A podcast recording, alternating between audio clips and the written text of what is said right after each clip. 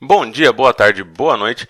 Bem-vindos a mais um Sozinho Arthur. Eu tô fazendo essa introdução só para explicar que esse episódio foi gravado na semana entre o episódio 7 e 8 de The Mandalorian. Então a gente não sabia do lançamento da série do Boba Fett, que, se você também não tá sabendo, é uma série só sobre o Boba Fett que vai sair em dezembro de 2021. O resto do podcast eu chamei o Marcelo Antilles e o Sharp Walker para a gente discutir todos os outros lançamentos. Então fiquem com o episódio de hoje e não esqueçam de seguir o Jedi Center no Facebook, no Instagram e no Twitter em Jedi Center e ficar sabendo de todos os novos episódios lá. E também seguir o Sozinho Actor, seja no Spotify, no Apple Podcasts, no Deezer, Google Podcasts ou onde quer que você escute podcasts.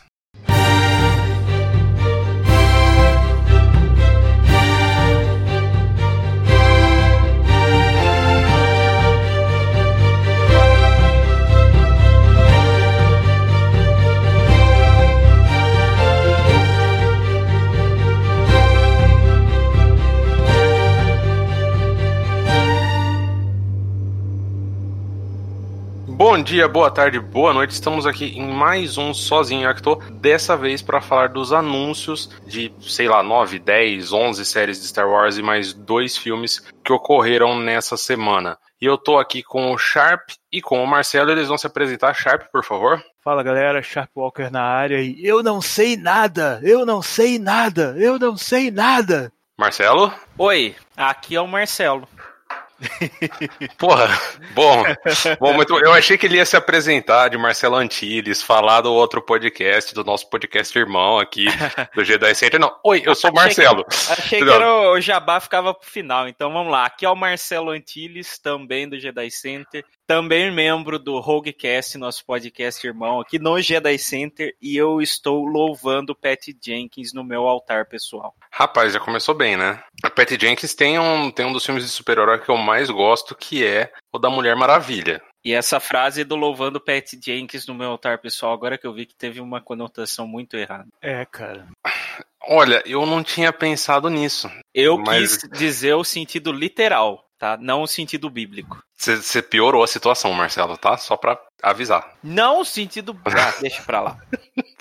Bem, para quem estiver escutando, isso aqui a gente tá gravando no sábado, logo depois dos anúncios de várias séries e filmes de Star Wars, entre séries que já tinham saído, logotipos, novas informações. O Marcelo é o autor do artigo lá no gedicenter.com.br, que resume tudo. E na verdade a nossa ideia aqui é passar e, como diria o Sharp, ficar cagando regra ou inventar teorias sobre algo que a gente não faz ideia, tá? A gente vai falar o que a gente sabe e depois inventar. Eu queria começar de trás para frente. Eu vou pegar, Marcelo, eu vou pegar o teu artigo e eu vou começar de trás para frente. A gente vai começar pelas séries de animação e vamos finalizar com Rogue Squadron. Porque aí quem quiser ouvir sobre o Rogue Squadron vai ter que pular ou vai ter que escutar o podcast inteiro. é, bora lá. A primeira, quer dizer, a última que o Marcelo escreveu é Star Wars A Droid Story, que é uma animação do R2D2 junto com o C3PO. E na verdade, assim, isso já me lembra da animação dos anos 80, que é Droids, para quem não sabe. Pois é. Uhum. Algum de vocês assistiu Droids? Cara, eu assisti criança e eu lembro de ficar extremamente decepcionado com esse desenho, porque era muito ruim e não tinha nenhuma relação com os filmes, e eu tenho medo do que vai vir por aí. Vocês não gostam dos episódios do, do R2 e do C3PO em Clone Wars? Depende, cara. Eu acho uns legais. Ah, aliás, eu não vi Droids, justamente por ser um desenho que já pode estar datado, então eu preferi não, não tocar assim como o especial de Natal lá dos Cara, anos 70. Você nunca assistiu esse especial de Natal? Só o desenho do Boba Fett, só. Meu Aquele Deus curtinho que ele aparece. Nunca assistiu inteiro, né? Não, inteiro não. E, cara, acho que Agora com a Lucasfilm tudo reestruturado e tal, acredito que eles vão fazer algumas coisinhas mais legais aí, né? Assim, com, com relação, ou fazer depois do episódio 9, né? Então eles estão numa aventura com um personagem novo, enfim. Assim, é. É, é, o, o, que eu comentei no, no, em outro podcast que me chamaram no Voz da Força do nosso amigo Vebs, ele. É, eu comentei que se, esse cardápio desse restaurante aí tá bem diversificado, então tem para todos os gostos. O Droid é para criança mesmo. É, agora se alguém falar que não gosta de nada do que tá sendo produzido, assim, tem que, sei lá, se matar ou assistir outra franquia, sei lá, porque tem muita coisa, tem realmente muita coisa. E na verdade o Sharp tava falando alguma coisa, ia começar a falar alguma coisa sobre a série do Droids. Aí, eu ia comentar sobre a série Droids da, da década de 80, né, cara? Que era. Ela passou na Globo e é, tinha um horário meio, meio ingrato para mim. Então eu lembro de assistir poucos episódios. Acho que ele passava domingo, na hora do almoço, uma coisa assim. E eu lembro de ficar bastante decepcionado. E assim, é, como é década de, de 80 e tal, pode ser que seja uma coisa que, tipo, alguém que vai tentar fazer direito, né? Vamos ver como é que vai ser, o que, que vai sair. Talvez seja uma ideia que, tipo, veio de nostalgia, tipo, ah, eu vi aquele desenho na minha época e, e era ruim, vamos fazer direito, vamos fazer legal agora. Bora Referência ver, né? não vai faltar, né? Certeza que vão fazer. É, pode ter bastante fanservice, né? Oportunidade para colocar isso. Agora, se a série vai ser mais infantil, a tendência é que fique mais parecido com o desenho da década de 80. É, eu acho, até porque a gente vai falar depois da série Bad Batch, eu acho que essa Droid Story ela também vai ser uma continuação de Clone Wars, porque lá pela lá pela quinta ou sexta temporada tem dois episódios do R2D2 e do C3PO que é meio que Cada um deles tem três mini aventurinhas que é meio que uma homenagem, uma versão bem feita da série dos anos 80. Então eu acho que vai ter mais ou menos o mesmo visual, focado num, num público mais. o mesmo público de Resistance, por exemplo, que Resistance eu não consigo terminar de jeito nenhum, toda vez que eu tento, é, meu cérebro fala, não, pelo amor de Deus, vamos, sei lá, é, fazer qualquer outra coisa. Furar meus olhos com, com um garfo, por exemplo. Parece mais divertido do que Resistance. Mas eu acho que é isso aí que vai ser a Droid Story. Vai ser a continuação de Clone Wars para crianças, e aí a gente vai é. ter a do Bad Batch, que eu vou pular a Visions, já que eu tô começando só, a falar do Bad Batch. Só antes de você pular, assim, depois que eu vi o anúncio de Droids, eu senti falta do anúncio de uma série aí nesse, nesses anúncios todos aí. Ewoks. Exatamente, a série do Ewoks. Eu Assim, você tá falando sério ou você tá zoando? Cara, eu, eu tô zoando e falando sério, porque eu lembro que era um desenho que eu gostava muito quando era criança. E já que vão ressuscitar droids, por que não ressuscitar um desenho dos Ewoks, né? é, então, eu gosto muito dos filmes dos Ewoks. Eu assisti recentemente o primeiro deles com, com a minha namorada e foi assim, super legal, ela gostou bastante. É um filme de sessão da tarde muito melhor do que muito filme infantil que tem hoje em dia. Eu concordo, cara. Eu gosto de Caravana da Coragem, não, não, não tem ojeriza, não. E eu gosto dos Ewoks, não tem nada contra eles, não. É, sem falar que o pessoal falha miseravelmente em entender que né, era uma alegoria para a guerra do Vietnã. Pois é, pois é. E, e, assim, e as limitações da época também, né? Seria melhor ver um monte de Wookiee lutando? Seria massa velho, mas talvez o resultado não fosse ser tão bom, né? É, não, com certeza a gente não ia ter o resultado que teve no episódio 3. No episódio 3 só teve o problema de ser curto. Exato. E já que a gente tá falando de continuações de Clone Wars, vamos falar de The Bad Batch. Quem de vocês assistiu os os quatro episódios do Bad Batch na sétima temporada de Clone Wars. Os mal feitos, né? É, os mal feitos. Eu, eu, é, eu vi, eu assisti. A série, para mim, pegou uma vibe melhor. O trailer me deixou com gosto melhor do que do que o episódio. Eu acho que. Ah, é, eu e minhas ressalvas com Clone Wars, mas eu achei, achei legal. Uh, assim, serviu como um bom piloto e é da hora essa ideia de que os caras estão tipo tentando encontrar o lugar deles e para onde vai o esquadrão dos clones mesmo, né? Depois que a guerra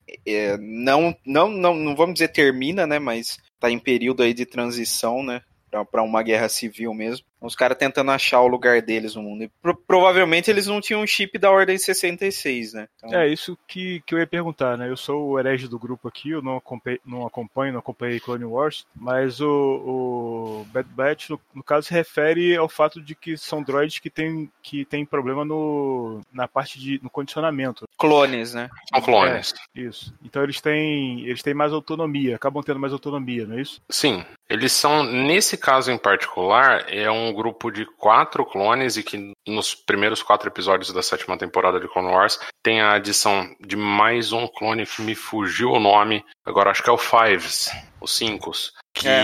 o, o Fives a gente acompanha ele por todas as sete temporadas de The Clone Wars, e aí surge esse grupo que são quatro clones que, nem, que eles são eles nem, se você olha para eles, eles nem parecem clones, dá pra ver isso no trailer, né? Eles nem sequer sabem para quem que eles reportam. Eles simplesmente eles vão de missão em missão e eles não sabem muito bem, ninguém sabe para quem que eles reportam e o Fives acaba se juntando a eles no final de quatro episódios. Mas que nem o Marcelo falou, assim, eu não gostei na verdade do arco quando ele surgiu e para mim ficou com um gosto meio meio amargo você ter é, para mim Clone Wars diferente do Marcelo é a melhor coisa que já foi feita em Star Wars. Mas eu fiquei meio com um gosto meio amargo de trazerem Clone Wars de volta e gastarem um terço da temporada com um piloto de outra série, ao invés de terminar a história. Eu sei que no final Bad Batch eu vou, vou acabar gostando, o trailer realmente tá sensacional, mas eu fiquei com um gosto meio amargo de, de fazerem um piloto de quatro episódios. Sei lá, dava para reduzir aquele arco dos caras em dois.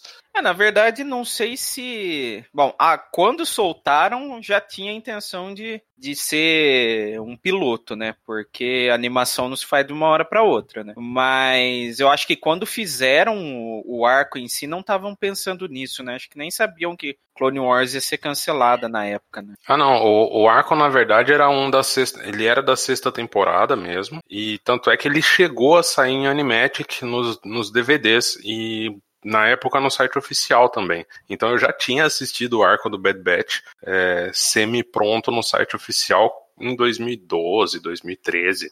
Que foi é... outra coisa que me frustrou, porque pegaram um treco que todo mundo já conhecia e só, ok, vamos melhorar a animação. É, é o que eu ia falar, dependendo do, do quanto você acompanhou o Clone Wars depois do encerramento, a sétima temporada foi um. já estava totalmente feita já, né? Pra você, né? Sim. Mas essa, essa série ela vai ser ambientada durante os Clone Wars ou vai ser pós Clone Wars?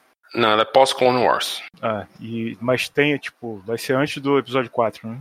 É, ela é logo depois das Clone Wars, porque o Bad Batch a gente é apresentado numa das últimas missões é, do Anakin e do Obi-Wan antes do episódio 3. É literalmente a sétima temporada são só três histórias. É uma é essa missão do Obi-Wan e do, do Anakin reencontrando o Fives que eles acharam que tava, achavam que estava morto. O Fives se junta ao Bad Batch no final. É um, são quatro episódios. Aí tem quatro episódios da da Ahsoka em Coruscant, descobrindo o que as pessoas pensam de dos Jedi. E aí tem aquele arco sensacional, maravilhoso do, do final da história, tanto da Ahsoka nas Clone Wars, quanto dos Mandalorianos e do Maul, que aquilo lá é um arco que eu acho que qualquer um deve assistir, sabe? Mesmo que você não entenda nada. Eu falo eu falo pras pessoas que não querem assistir Clone Wars, assistam o arco final da Ahsoka, que são os quatro últimos da quinta temporada, e os quatro últimos da sétima temporada, que se passa ao mesmo tempo do episódio 3. Aquilo lá é só que são só três arcos da sétima temporada e gastaram um para fazer o Bad Batch. É uma, é uma coisa que me deixa muito frustrado. Mas eu vou gostar da série, com certeza, e eu acho realmente legal a ideia de finalmente a gente acompanhar clones, porque muitos dos arcos de The Clone Wars, e o Marcelo deve concordar comigo, eu acho, são ju justamente os. Muitos dos melhores arcos são os que têm os clones, né? Sim.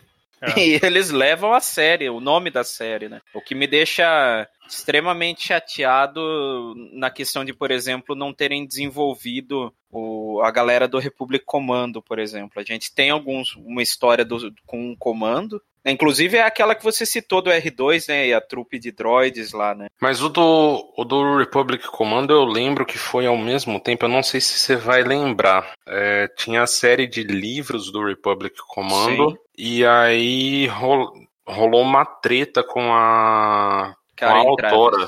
Hum. Exato. É isso que eu ia falar, né? Do jeito que eles deixaram isso de lado, né? Deve ter tido algum problema nesse sentido, né? Eu lembro que tentaram fazer mais um livro só com um novo, com um novo autor, mas deu não, não foi bem aceito e tal, então eles deixaram meio de lado.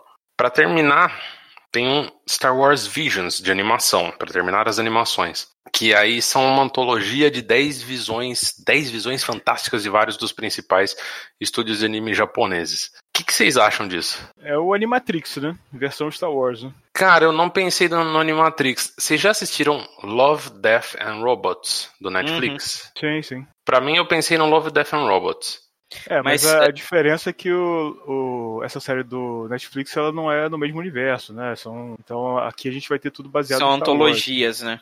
É, pois é. Mas a, aí é que tá, eu não tô até lembrado do anúncio, mas Não sei se eles vão recriar momentos, igual eles estão fazendo no, no Galáxia de Aventuras lá, que também é um estilinho de animação bem legal, ou se eles vão fazer alguns curtas, né? Pra daí ser igual ao Animatrix, né? Porque o Animatrix, ele não é recontagem dos filmes, né? Eles são histórias É, complementares. Eu acho que a ideia é essa, né? Fazer tipo um Gotham Central, né? Uma, uma- mostrando a história de, da cidade sem o Batman, né? Então vai ser tipo uma abordagem de histórias em, no universo de Star Wars sem os personagens principais, né? É, eu não tô achando que vai ser que vai ser recontagem não pelo fato de já ter, que é o Galaxy of Adventures que tem no que tem no YouTube. Eu não sei, tem em português o Galaxy of Adventures? Tem, tem sim. Eu queria que tivesse que eles colocassem no Disney Plus também esses desenhos, Seria não só legal. no YouTube. Porque cara, ficar caçando onde é que tá no YouTube na ordem. Tem um Disney pra crianças lá, um canal do Disney, que, que eles subiram alguns episódios.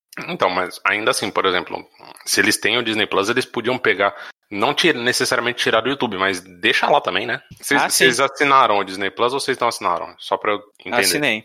E eu tô na aba do meu irmão. Ele assinou e eu tô na aba dele. Ah, então, então você tem. Você Sim. tem. Quem tá pagando é outra história. Bem, acho que essa Visions não tem muito mais o que falar, né, cara? Eu Cara, realmente. Eu acho que assim, é- é- a gente não, não tem muita informação, né? Então a gente não sabe se vai ser uma série com uma pegada mais adulta ou se vai ser para um público geral, como Mandalorian. E, e isso limita um pouco as opções da, da série em si. né? Mas como tem outras séries claramente que vão ser mais infantis, a minha esperança é que seja uma coisa mais adulta, de fato, ou como o Animatrix ou como o, Love, Death and Robots.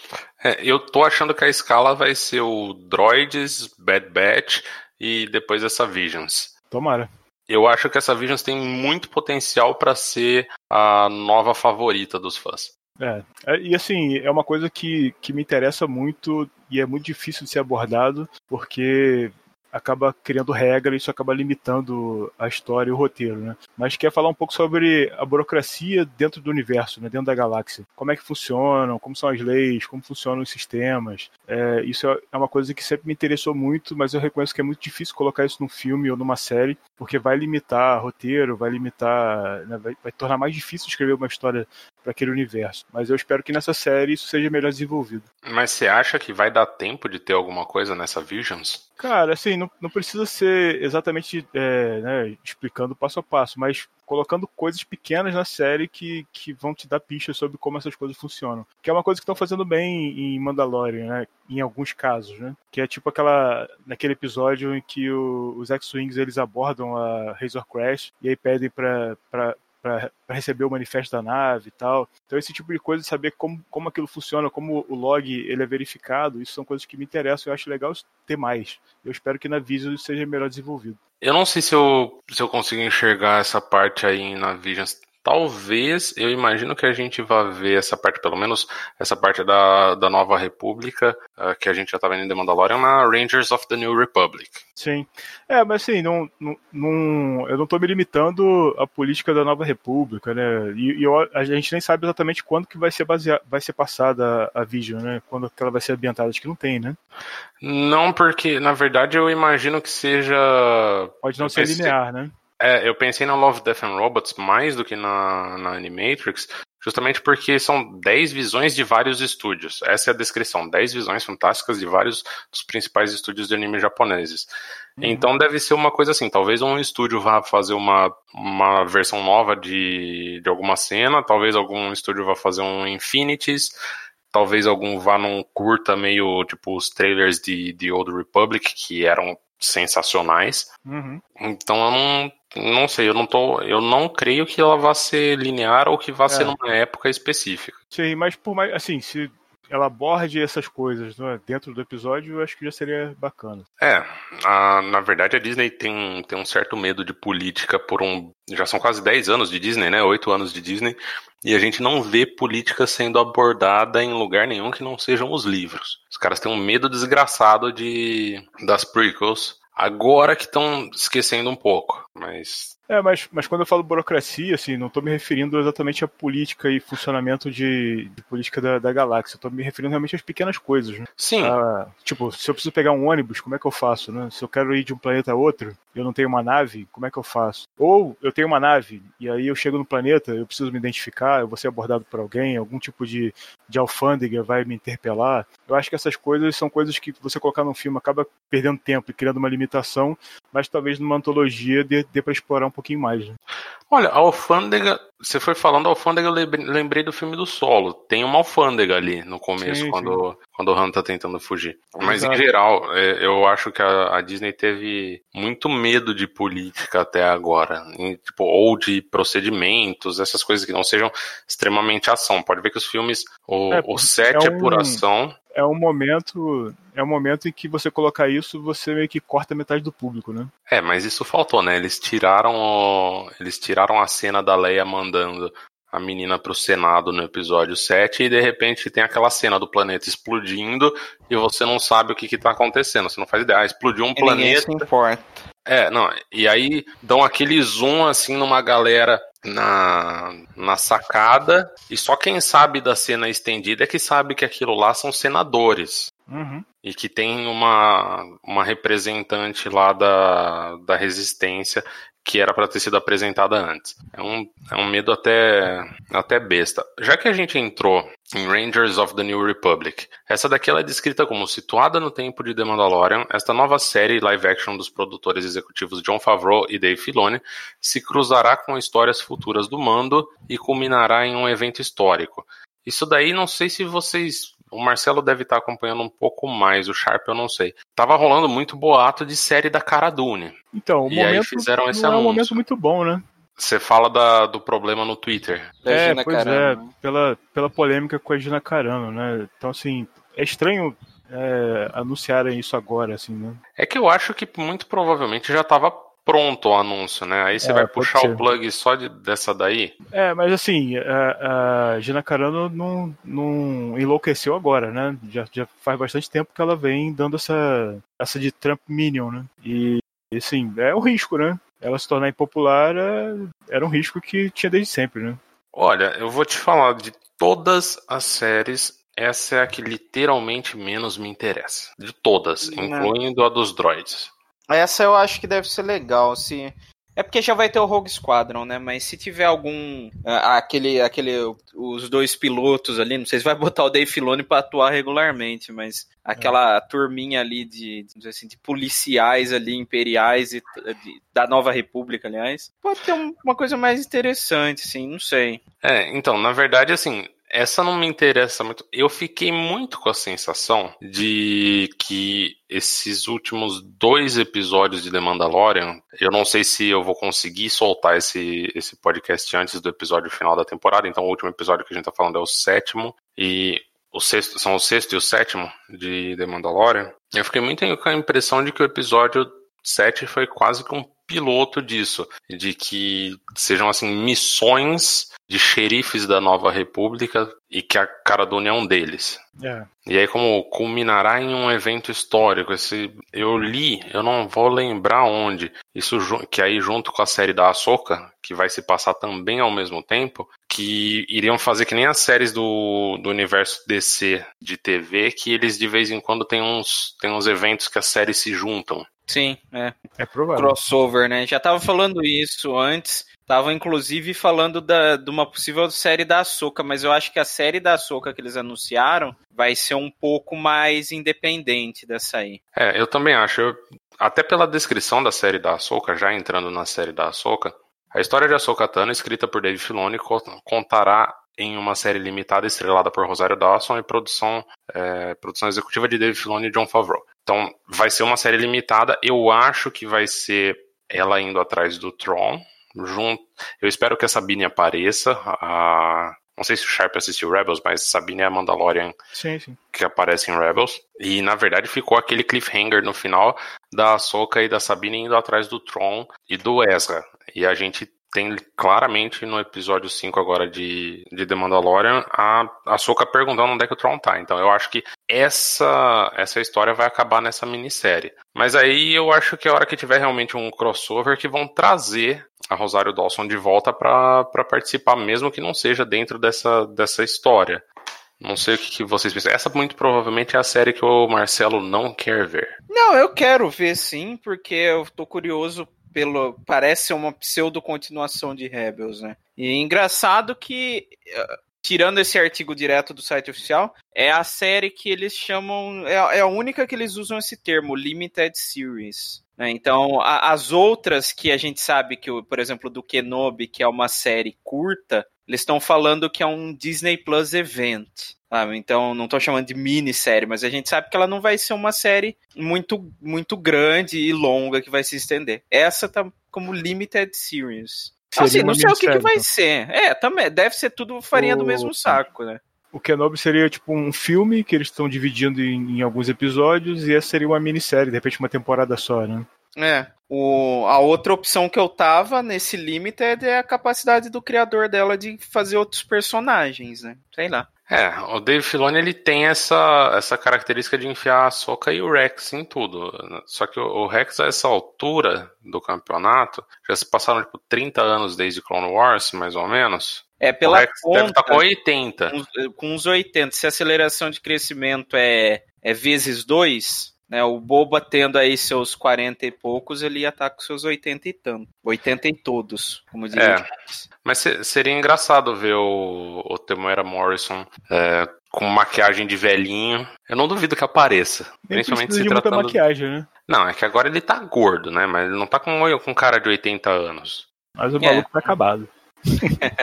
Não, tá, realmente. Ele... Se você fosse comido por um sarlacc, você também estaria. É verdade. É, me parece que ele comeu o Sarlacc, né?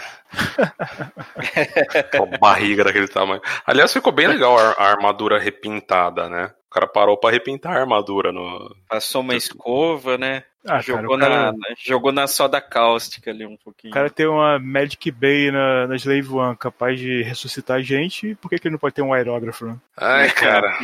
ai, ai, ai. Eu ainda tenho a minha teoria de que talvez a Slave One vai sobrar pro Mandaloriano. A não ser que a. Seria. Não, eu ia falar uma merda muito grande agora, cara. Dependendo, do, dependendo do dia que você soltar esse podcast, a gente já teria essa resposta, né? É, eu gosto dessa teoria, cara. Eu acho que faz sentido e, e até eles explodiram a Razor Crest muito fácil, né? Se você vai destruir uma nave, provavelmente é porque você vai dar outra, né? E, e, passar a Slave One pro, pro mando seria muito maneiro. É, cara, e ainda assim fica, e fica aquela coisa, né? É, você tá explodindo a nave principal da série. Pois é. Já era um ícone, né?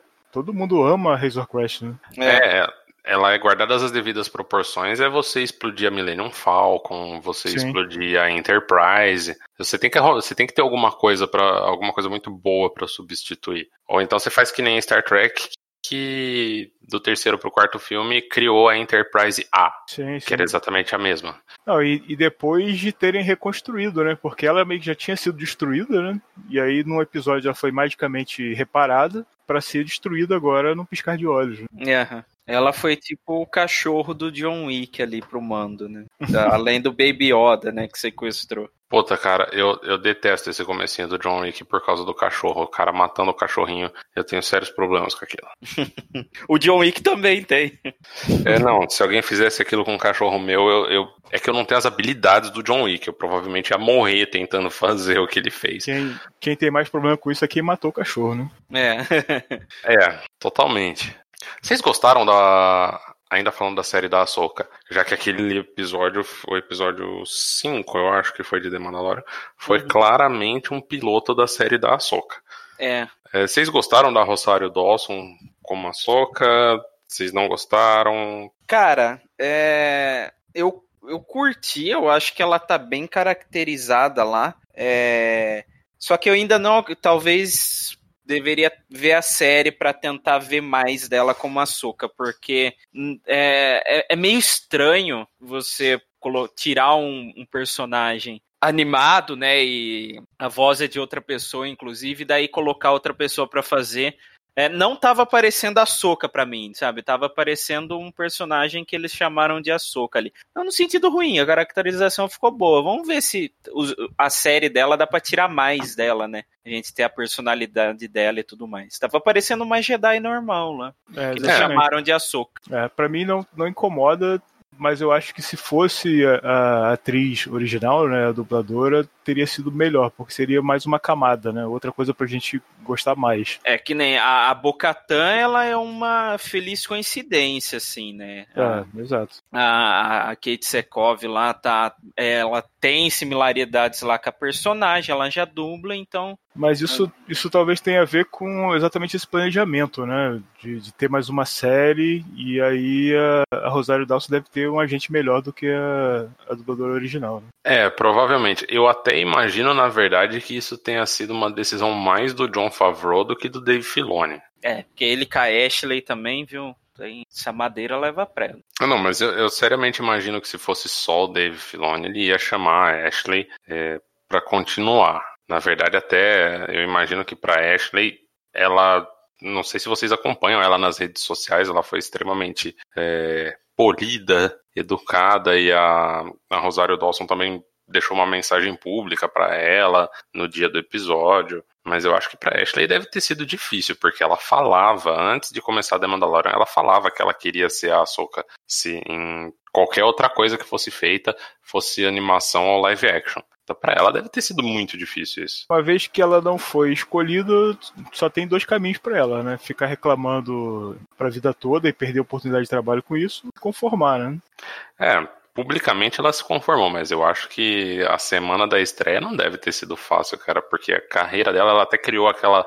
Ela tem uma marca de roupas, que é a Her Universe, que ela criou basicamente em cima da Ahsoka. Sim. Uhum. Mas é, eu acho que a voz dela, bom, a voz dela que ela faz na animação talvez ia ficar um pouco caricata. Carica, caricata demais para ela atuar, mas sendo ela atriz, ela pode também dar uma adaptada, né? Então. Exato. É, na verdade, nunca saberemos, né? Eu acho que o lance realmente é cacife, né? É, acharam que ela não tinha cacife para sustentar um filme ou uma série, né? E aí escolheram uma atriz mais carimbada para isso. Sim, basicamente foi isso aí que aconteceu. Falando em é, ator e atriz carimbado, quem que cê, é, a série do Lando, já que a gente tá falando de personagens clássicos, a Ahsoka já quase dá para chamar de um clássico porque já, ela já tem quase 15 anos. É. Tem, um, tem, um monte de, tem um monte de fãs que cresceram com a Ahsoka. Tem um primo meu que conheceu Star Wars com a Ahsoka. É, a série do Lando teve o logo. A gente sabe que o canalha favorito de todos, Lando Calrissian, retornará em uma nova série para o Disney Plus. E aí é o Justin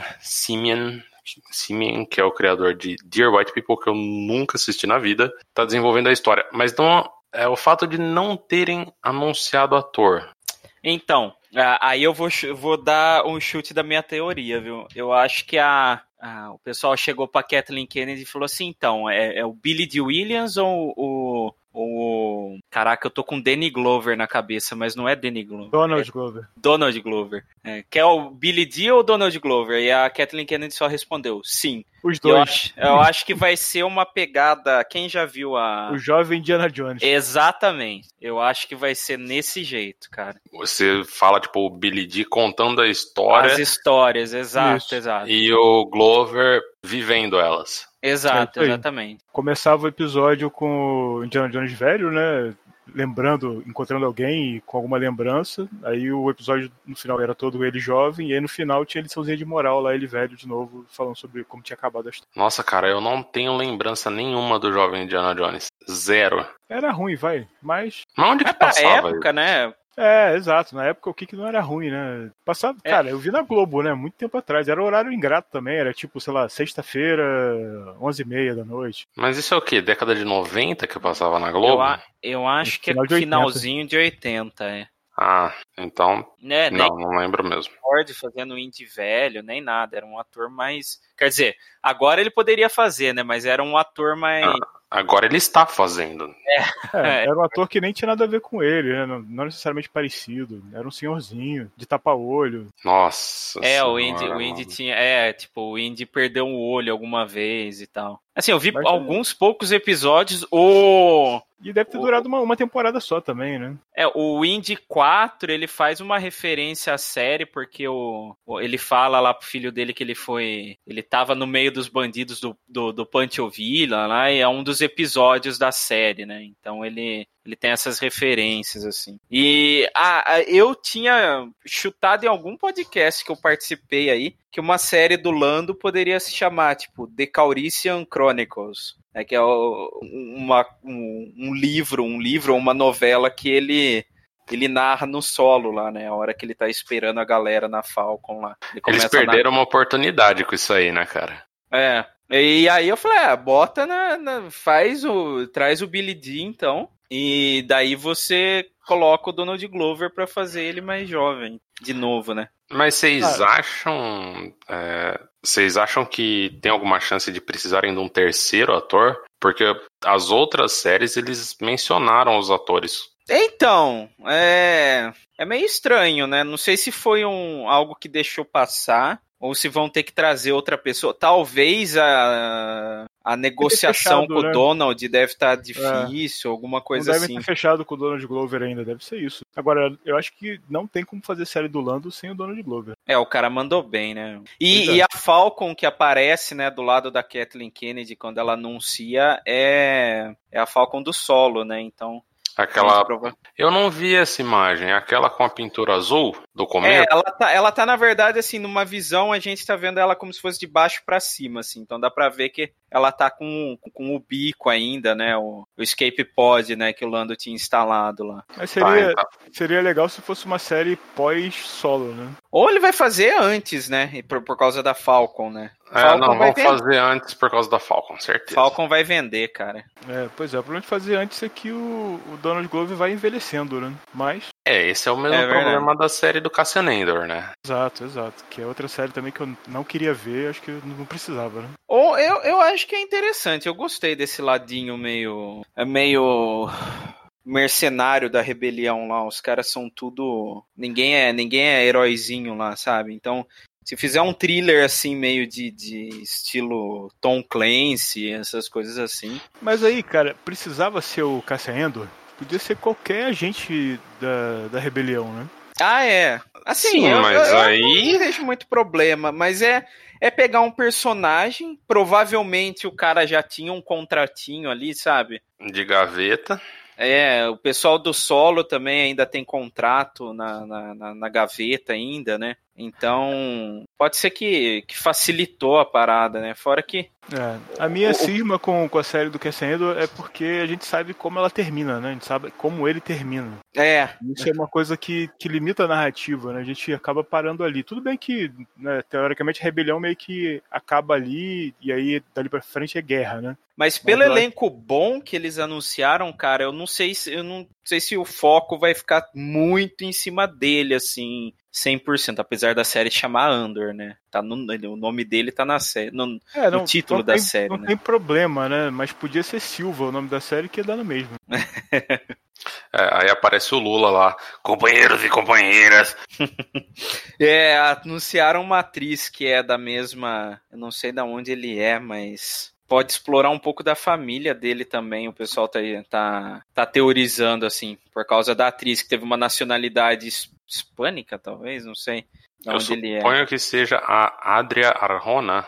É, mas como o pessoal gosta de, de, de botar todo mundo na família, né? Então. É, todo ela... negro é da mesma família, né? Tinham que botar aquela porra daquela Stormtrooper do episódio 9 como filha do, do Lando, entendeu? Porque se tem uma negra em Star Wars, ela tem que ser filha do Lando. E par pro fim. E par pro fim. Tipo, tem três negros em Star Wars. E o fim, obviamente, tem aquela maldita daquela teoria dele ser ligado ao Mace Windu. O cara não Mas consegue na... fugir, né? Impressionante. Não. Na verdade, assim, a coisa que mais me incomoda, eu acho que. Não sei nem se é o ponto da gente conversar isso, mas já que a coisa que mais me incomoda em todos esses lançamentos, muita coisa de. É, que a gente da já época. sabe. É, muito foco em personagem já conhecido, muito foco em época da trilogia clássica, muita coisa. É, eu acho que é uma maneira assim para dar uma apaziguada assim no, nos fãs, sabe, que que não aceita bem a sequência. Querendo ou não, se você vai fazer uma sequência, cara, do filme 30 anos depois, os personagens têm que ser uma galera nova, né?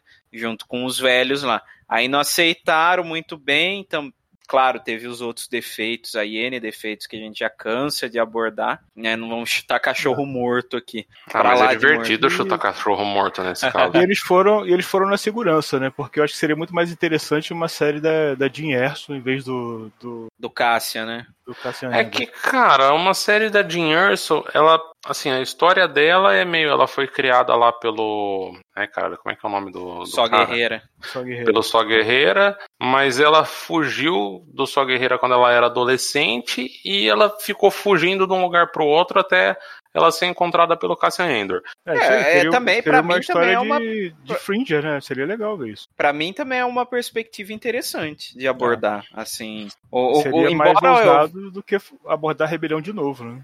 Embora eu também curta que aborde a rebelião. Não, é, só realmente Mas- pela, pela segurança em si, né? Falar sobre a rebelião e com protagonista masculino acaba sendo mais seguro do que tentar investir na, na. A Ah, é que no caso é um o próprio- protagonista hispânico, né? É, mas ainda assim é homem, né? E a, a mesma Sim. coisa é o Lando, né? Eu, assim, eu gostaria muito mais de ver uma série, apesar de gostar muito do Donald Glover como Lando, eu gostaria muito mais de ver uma série da Kira. É, Nossa, eu não. também.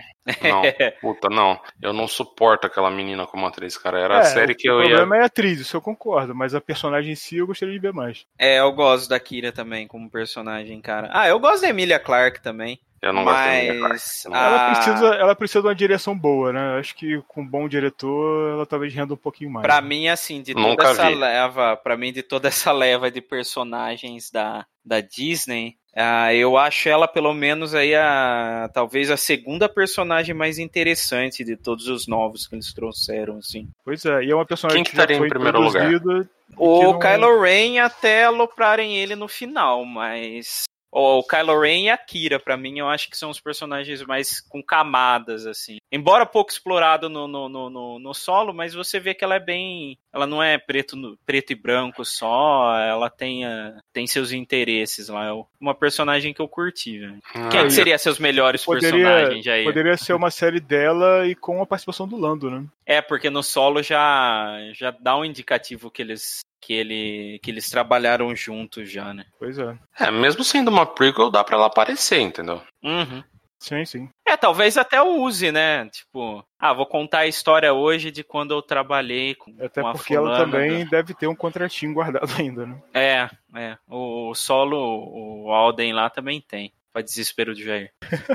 Ah, na verdade, assim, não é pro meu desespero. Eu, eu acho ele melhor do que a do que a Emilia Clarke. Eu realmente, da Emilia Clarke, eu não gosto. O Alden é só uma coisa assim, eu não consigo enxergar o Han. Se ele chamasse João Solo e fosse, ah, puta, Han Solo é meu primo. Beleza, cara. Ou eu de não acho. repente, se ele não tentasse emular o Harrison Ford, né? Talvez se ele fizesse. É, é o solo, mas, cara, esquece o Harrison Ford. Você não vai ver o Harrison Ford aqui. Talvez fosse melhor. Sério, cara, Ah. que eu tive, eu tive totalmente o oposto. Eu tive justamente a impressão que ele. Assim, lógico, teve momentos que ele pegou os trejeitos do personagem por ser do personagem, mas tem uh, só algumas, alguns lugares ali que eu enxerguei ele fa...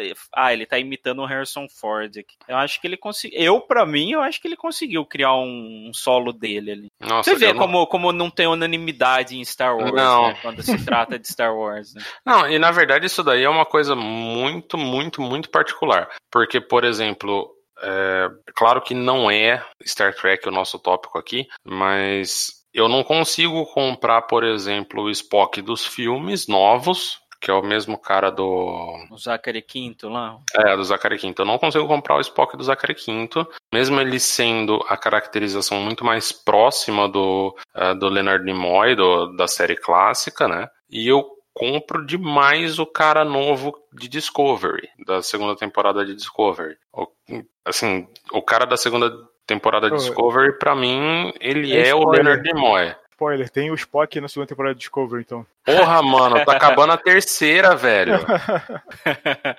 E assim, no primeiro episódio você aprende que a personagem principal de Discovery é a irmã do Spock. Então, óbvio que vai ter o Spock em algum Ah, é momento. verdade, eu tinha esquecido desse detalhe.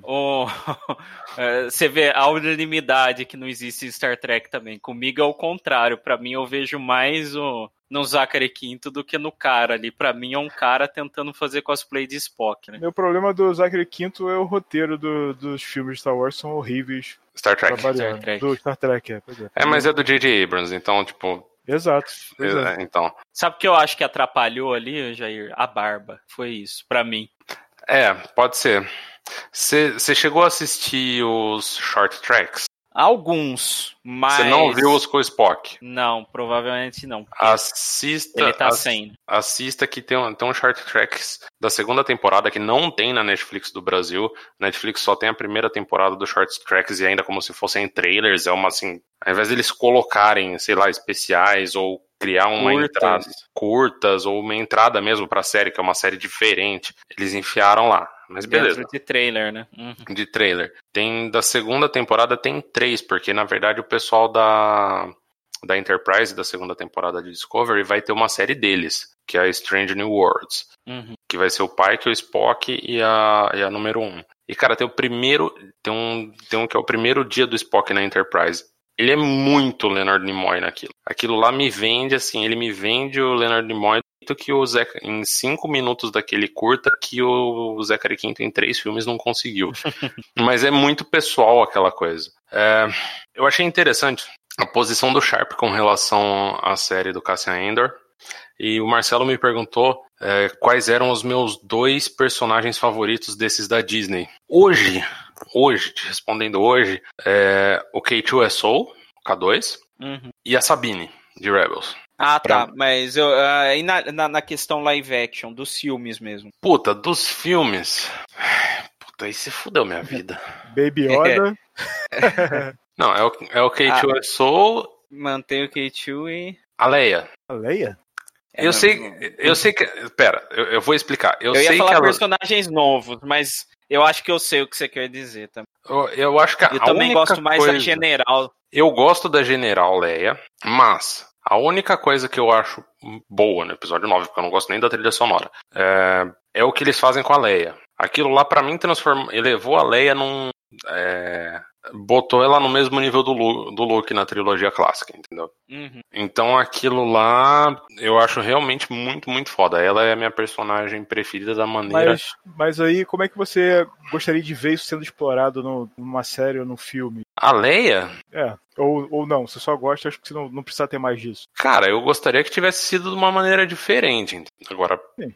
aí Mas a gente. não foi, vamos pensar assim, ah, não, não rolou, então vamos fazer alguma outra coisa utilizando a personagem com essa pegada. Porra, pega a filha da Leia e o Sebastian Stan e coloca eles pra fazer uma série da, da Leia ser padawan do Luke. É, o pessoal tá pedindo bastante o Sebastian, né? Ah, o Sebastian é muito parecido e ele, ele, é, ele tem o Soldado Invernal, que é um personagem que quase todo mundo gosta, apesar de eu achar um dos piores filmes que eu já vi na vida, aquele filme, mas eu sei que eu sou voto vencido nisso. O, o, o Capitão América 2? Eu dormi naquele filme. Eu odeio aquele filme. Caraca, Jair, você é fora da caixa. É o que todo mundo fala bem, né? Eu nem assisti. Pô, eu acho um dos melhores da Marvel nessa. É que assim, eu tenho um certo problema com o Capitão América. Eu acho assim, ele. Eu vou roubar um termo do meu tio. Eu acho o Capitão América impeidável. Tá? Aham. E aí, o primeiro filme do Capitão América, eu acho assim que ele é um bom filme de, de Segunda Guerra, que por acaso tem um cara com superpoderes nele. O 2 é um filme do Capitão América. Então é um filme que pra mim ele é impeidável. O 3, ele é Vingadores 2,5. Ele não é um filme do Capitão América, ele só tem o título de Capitão América, porque ele é um filme dos Vingadores. Ah, de todo modo, porra, eu não consigo achar um segundo personagem. Eu acho que é o K2SO e o BB-8, cara. Eu juro por Deus que eu acho que é o K2SO e o BB-8. De novos. E aí isso me leva de volta para a série do Cassian Endor. Depois do episódio 9, eu ainda não consegui assistir o 7, o 8 e o 9. Eu não comprei o 9, eu nunca mais assisti. Teve um dia que meu sogro estava assistindo na TV. Eu fui pra cozinha, ele- o 7, Nem o 7 eu não consigo mais assistir. Não, os outros, o 7 e 8 eu consigo, de boa.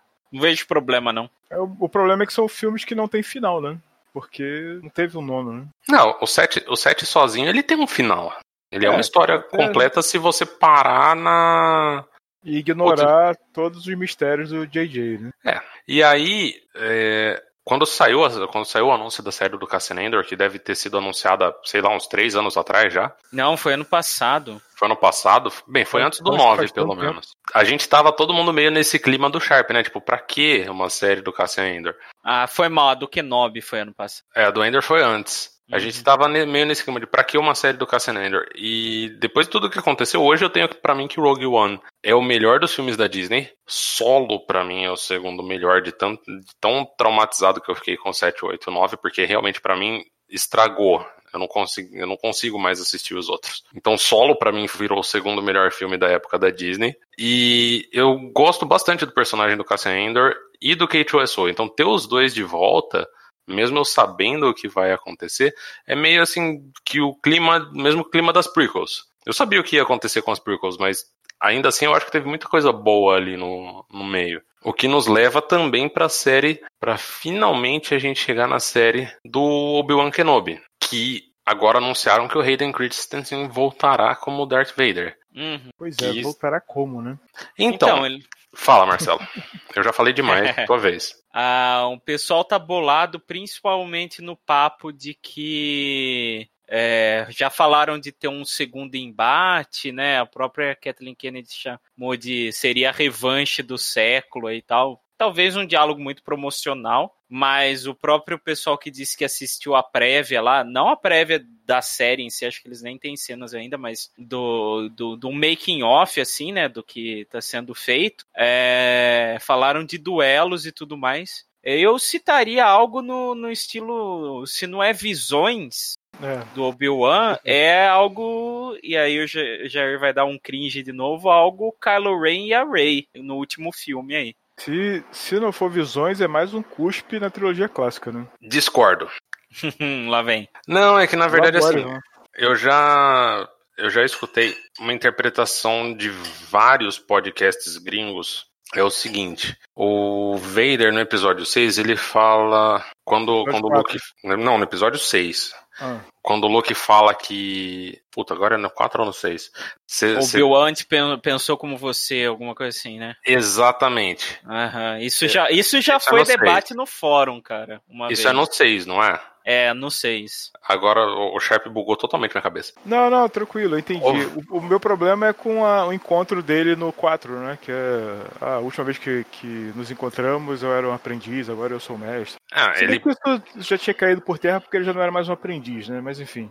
É, isso aí foi uma coisa que o próprio Jorge já matou. Entendeu? Então, as cagadas do George, paciência. Ele já não era mais ele já não era mais um aprendiz. Você ainda pode levar a interpretação de que, vai, é, são, é bem no meio do, do tempo entre o 3 e o 4. 10 uhum. anos após o 3, então 9 anos após o 4. Então você ainda. Antes do 4, então você ainda pode falar assim, porra, o Vader falando, ah, a última vez que a gente se encontrou eu era um aprendiz em comparação com o poder que eu tenho hoje. 10 anos a mais estudando o lado sombrio. Sim, pode ser. É, porque o, o George já tinha matado isso. Mas tem essa coisa realmente de que a interpretação de muita gente nos podcasts gringos que eu escuto é de que o Vader fala no episódio 6 de que o Obi-Wan tentou trazer o Luke de, o Vader de volta, o Vader falando isso pro Luke, e a gente nunca vê. O Obi-Wan, a gente nunca vê o Obi-Wan tentando trazer o Anakin de volta. É, é, a gente viu, a né? fala dele é Obi-Wan pensava como você. É, a gente é, viu não... isso no, no episódio 3, ele tentou, só que ele tentou na base do sabre na cabeça do, do Anakin, né? É, então. Ele não, ele não teve. Ele não fez o, é, o esforço. Mas ó, faz sentido, porque pro Anakin, conversar, dialogar, é brigar, né? Então o Obi-Wan estava tentando convencer ele a, a, a, deixar o lado negro na base da porrada. Afinal, são negociações agressivas, né? As referências. É, mas a gente, a gente nunca vê o. A gente de fato nunca vê o Obi-Wan argumentando com o Anakin. O, o Obi-Wan já chega ali, ele é, é mais uma situação em que o Obi-Wan ele ainda não acredita que o Anakin virou pro lado negro. A hora que ele vê, ele fala: I will do as I must. Eu vou fazer o que eu preciso fazer, e que nesse caso é tentar destruir o cara que tá do lado negro.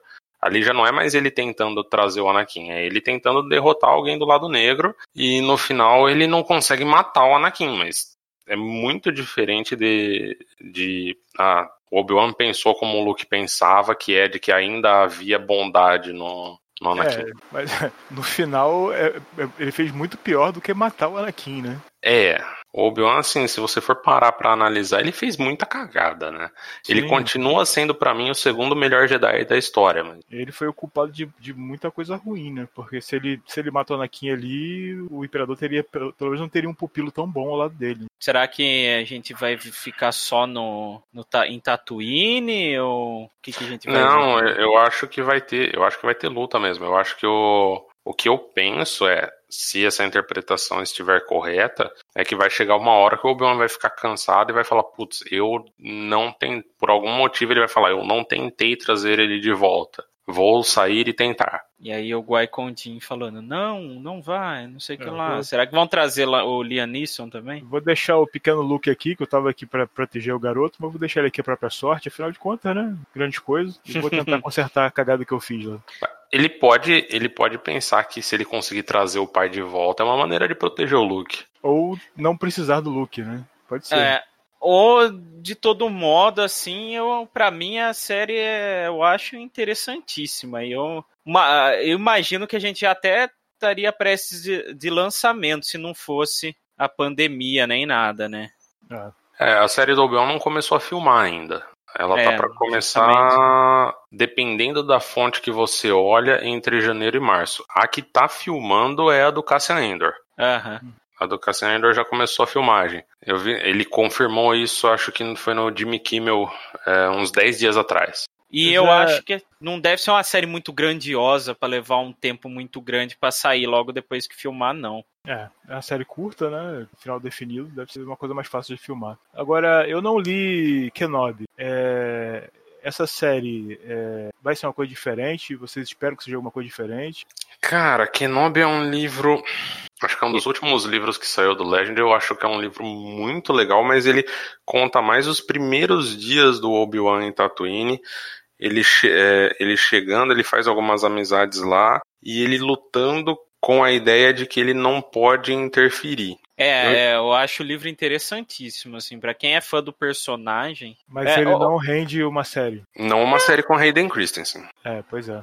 É, dez anos depois não, mas aí. Ah, você poderia ter as mesmas cenas que você tem no livro, é, principalmente que ele é Legends, ele não é, ele não é canônico, mas você poderia ter o mesmo tipo de problema. É, e ele é fechadinho, né, cara? Ele é contido, então se você falar do nada que esse livro de repente agora é canon, não, é, não muda nada. Falar, não muda né? nada. Assim, ele a, é Legend a... só pra tirar ele da, do caminho, mas ele poderia é, ser canonizado, né? Poderia, perfeitamente, cara. É, esse, esse é um livro que ele foi, é, ele foi retirado só por ele ter sido lançado antes da compra. Sim. Ele é um livro que não faz a menor, dif menor diferença para o cânone atual, porque é muito, muito, muito contido. É, só o Obi-Wan em Tatooine você não vê nada fora de. É, eu não lembro se é Mos Eisley ou Mosespa agora, mas almoço qualquer outra coisa. E é um período assim, o primeiro mês do Obi-Wan em Tatooine. É. Então, é. é, um, é um puta de um livro, é um livro que vale a pena, mas ele não. Eu não cons, eu consigo enxergar, talvez, o tipo de problematização que aparece em Kenobi, é, aparecendo talvez no primeiro episódio da série, o Obi-Wan lutando com, uh, com ver injustiças e lutando com a natureza dele de ser um Jedi e a missão dele é se esconder, é proteger o Luke, então ele cansar disso. Tem um primeiro episódio meio parecido com o livro, vagamente parecido com o livro, e ele cansar disso e no final do primeiro episódio ele falar: Não, eu vou, eu vou tentar resolver isso eu ao invés de esperar esse moleque crescer. É, seria uma, um bom dilema para ele. Eu vou, fazer, vou fazer as coisas com, minha, com as minhas próprias mãos. Não chegou a sair quando que vai. quando que sai a série, né? Não, mas eu não acho que. Talvez dependendo da complexidade dela, quem sabe fim do ano que vem ou começo de 2022.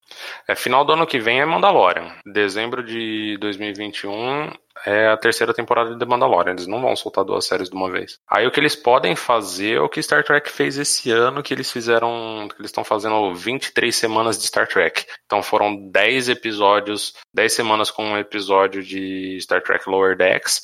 E aí acabou Lower Decks, entrou na semana seguinte Discovery, e aí 13 semanas de Discovery. Então você tem meio ano de Star Trek para assistir. Batidão, assim, sem, sem pausa, mesmo que seja mais uma série. Eu imagino que a Disney vai seguir a mesma, a mesma estratégia de marketing. Apesar que não se limita muito por ser em plataforma de streaming, né? Então, não sei se isso é algum tipo de empecilho, ter várias séries correndo ao mesmo tempo. É que eles não têm um, um portfólio muito grande de inéditos até agora. Então, você abre o Disney Plus, a quantidade de inéditos é muito pouca, muito pouca mesmo. Então, principalmente nesse, que é o mesmo problema do CBS All Access nos Estados Unidos, que é o, o, de, o da Paramount, que é o de Star Trek, que aí eles fazem esse tipo de coisa realmente para manter o cara preso. Então, você tem toda semana um episódio novo. Alguma coisa para continuar assistindo ali, né? Exatamente. Então, claro, eu imagino, por exemplo, a estratégia de talvez. O do Bad Batch parece que. Do jeito que tá o trailer. Eu imagino, sei lá, lá por julho, agosto do Bad Batch. E emendar com, com Mandalorian e aí talvez emendar com, com Obi-Wan. Ou do, ou do Endor, né? Que já começou a gravar. É, o do Endor pelo menos já falou que é 2022, né? Mas 2022 pode ser janeiro, logo depois que acabar a temporada. Se, se Mandalorian vai começar a terceira temporada em dezembro, ela vai terminar em janeiro. Fevereiro você pode botar a do Cassian Endor. Cassian Endor, né? Uhum. Então, agora a gente vai pra última das séries que foi anunciada, que eu vi muito pouca gente falando, que é a The Acolyte. Hum, é verdade. A Leslie Headland, que é a criadora indicada ao Emmy pela série Russian Doll, que eu nunca vi também, traz uma nova série Star Wars para Disney Plus com The Acolyte. É um thriller de mistério que leva o público a uma galáxia de segredos sombrios e poderes emergentes do lado negro nos dias finais da Era da Alta República. Alguém já começou a ler os livros da Alta República? Os livros da Alta República não saíram ainda. Mas saiu alguma coisa já, não saiu? Então, uh, não, na verdade os livros é, era para ter saído primeiro, né? Mas foi jogado para janeiro, se não me engano. Ah, foi adiado. Uhum. É, a Alta República, para quem estiver ouvindo, tem um episódio do podcast, uns, sei lá, uns seis episódios atrás, falando do lançamento da Alta República. E é uma época que ela é 200 anos antes dos filmes. Então eu acho que é a única série ou filme que está declaradamente fora do período entre o episódio 1 e o episódio 9. E a gente ainda vai seguir um acólito do lado negro, ou seja, a gente vai ter pela primeira vez o ponto de vista de um personagem, o personagem principal sendo alguém do lado negro. É, e pela, pela declaração da, da, da Leslie e tal, porque ela já tinha sido anunciada como, como showrunner de uma série, uh, e é uma acólita, né? Então, é, são personagens, até a galera mais conservadora da saga, o Mike Zero, essas galera imbecil aí, caía em cima dela toda vez porque vai trazer mais uma personagem feminina como liderança e essas coisas assim. Papinho de sempre, né? É. Só que o cara inventando as histórias dele, né, ele botava ela com a Brie Larson, que nem nem foi considerada nem nada para nenhum papel de Star Wars, o pessoal cai em cima dela, né? E... Não, a Brie Larson foi, ela fez teste. Ah, tudo bem fazer teste, mas tipo, ninguém tá Não falando que ela vai fazer alguma coisa agora, é. E aí o pessoal é. cai em cima de que ela quis fazer uma série, mas que ela fosse a maior Jedi de todos. Ela quis pintar ela como, como, como alvo, assim, né? Sendo que não tem nada a ver. Agora, essa série aí, é, Russian Doll, pelo que eu lembro de ter visto, ela é uma série, tipo, tem uma pegada meio que Dia da Marmota, uma parada dessa. Mas ela é é comédia dramática, né? É, então, assim, será que isso vai ser. vai ter essa pegada também, meio de comédia dramática, ou vai ser uma série de drama? Não, eles falam. A, a descrição é thriller de mistério. Assim, do Acolyte, mas a, a ah. produção, a experiência é, pregressa é uma comédia dramática. Então, assim, será que vai ter alguma coisa nesse sentido ou não? Realmente vai ser um suspense? Né? Nossa, cara, eu não consigo imaginar uma coisa meio comédica com, com o personagem principal sendo do lado lado sombrio. Ah, pode ser um esquema The Good Place da vida, sei lá. Eu não sei, não sei se pela cor do logo ou, ou algo assim, para mim tá com cheiro de, de Night Sister, sabe? Da, das hum. Irmãs da Noite lá, de Datomir e tal. Pode ser, na verdade, se pegar uma, uma linha meio Ai caramba, como que é o nome da, da menina do lado negro lá, a Night, a Night Sister? Do Fallen Order Wars? ou Não, do de The Clone Wars? Clone Wars é as Advent. Então, a, a Ventress ela era para ser, na verdade, a Sif do episódio 2. Uhum. Que eu acho que teria sido, apesar de eu amar Sir Christopher Lee, o cara aos 80 anos fez, um, fez dois discos de metal, cara, cantando. sensacional, sensacional. Além de ser, né, um vilão tanto em Star Wars quanto em Senhor dos Anéis. Como que você pode falar mal de um cara desses e ser o Drácula? Ele é o Drácula. Então, ah. Mas ainda assim, eu acho que talvez Melhor ele... que isso, só o disco de covers do William Shatner. Nossa, o disco de covers do William Shatner nem me fala. Não, mas os discos do, do Christopher Lee são super interessantes, porque o, o Christopher Lee, ele é descendente do Charlemagne, Carlos Magno. Aham. E não bastasse tudo, né? Não bastasse tudo, ele é ele é descendente mesmo de Carlos Magno por parte de mãe. E ele fez dois, dois discos de metal, ele cantando a história de Carlos Magno. Então, assim, tem todo um, tem todo um treco. Assim, a produção não é, não é sensacional dos discos, você não vai, ah, puta, falar que é do mesmo nível de um Metallica, ou mesmo aqui no Brasil, de um Angra ou de um Sepultura. Mas, cara, o cara aos 80 anos resolveu fazer um disco de metal sobre o antepassado dele. É muito foda. Mas eu acho que talvez essa Diacolite vá seguir um pouco uma história meio as Ventres. Até porque, por exemplo, nessa época, em teoria, não é para se saber que existem Sith. Então a, a, coisa de mistério ela vai ter que sempre ser uma personagem escondida. Talvez ela seja Night Sister justamente por causa dessa parada do Sif, né? Mas já que vai acompanhar ela, né? A gente sabe que os Sif estão escondidos, né? Então ela pode pode ser uma Sif oculta ali, né? Respondendo ao mestre e então. É, o, o logo tem um corte de sabre de luz, né? Que não é uma arma das Night Sisters. Uhum. Mas nada impede, como a gente já viu pela própria Asajj e até pelo, pelo Mou, que é um Night Brother, você ser os dois. Essa, na verdade, eu acho que é a série que talvez que realmente que mais me deixa curioso, porque todas as outras elas são elas são interessantes, mas eu acho que elas são meio óbvias. É, essa e é com a proposta mais né? diferente e mais ousada, né? É, e é, e é com menos, aten menos atenção, na verdade, que tá recebendo. É. Agora a gente vai falar de filmes, mas ainda não de Rogue Squadron. Rogue Squadron vai ser o último, Marcelo. o filme do Taika Waititi, na verdade, falaram e não falaram nada, né? Porque já tinha sido anunciado, eles falaram é, um novo filme de Star Wars com o aclamado cineasta e vencedor do Oscar Taika Waititi está em desenvolvimento, coisa que a gente já sabia. A abordagem de Taika para Star Wars será nova, inesperada e única, disse Kathleen Kennedy, que é basicamente o texto que ela fala em todo Na apresentação, filme. né? É, não, mas ah, é, o, é, o, texto que ela fala em todo o filme, a gente escutou isso. Nova, inesperada e única, com relação a Star Wars ou com relação à carreira do Taika? Hum, eu chutaria Star Wars, porque o logo que estava atrás dela é, é, é, um logo bem diferente, assim, é uma. Eu vou dizer que é um logo bem Monty Python, sabe? Eu fiquei, é... eu fiquei com uma impressão meio, meio Simpsons, não, Flintstones. Você viu o logo, Sharp? Não. Vou mandar pra você. Eu falei, eu, eu não sei nada na abertura, não foi à toa. é, agora eu vou ser obrigado a procurar também. Eu vi o logo e eu não sabia se aquele logo era verdadeiro ou não, porque eu não via a, o vídeo. Você chegou a assistir o vídeo, Marcelo? Onde eu assisti.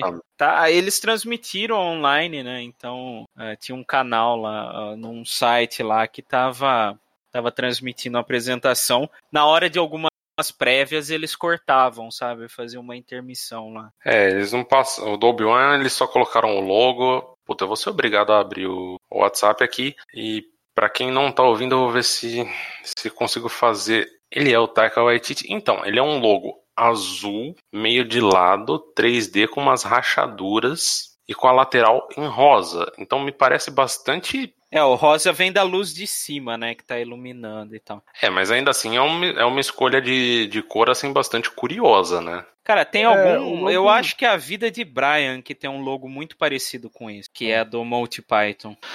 Então, ele me lembra um pouco. Será que esse logo é, vai ser o logo oficial ou isso só foi só colocado aí pra ilustrar? É, então, o filme nem tem nome, né? Pois é. Então.